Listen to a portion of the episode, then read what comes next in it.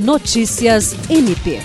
O Ministério Público do Estado do Acre, por meio da 4 Promotoria de Justiça Criminal de Execução Penal e Fiscalização de Presídio, elaborou projeto que vai possibilitar a ampliação de vagas no complexo penitenciário Francisco de Oliveira Conde, na capital, com a reforma de pavilhão que estava desativado desde 2017. O pavilhão C deixou de funcionar por oferecer risco de desabamento.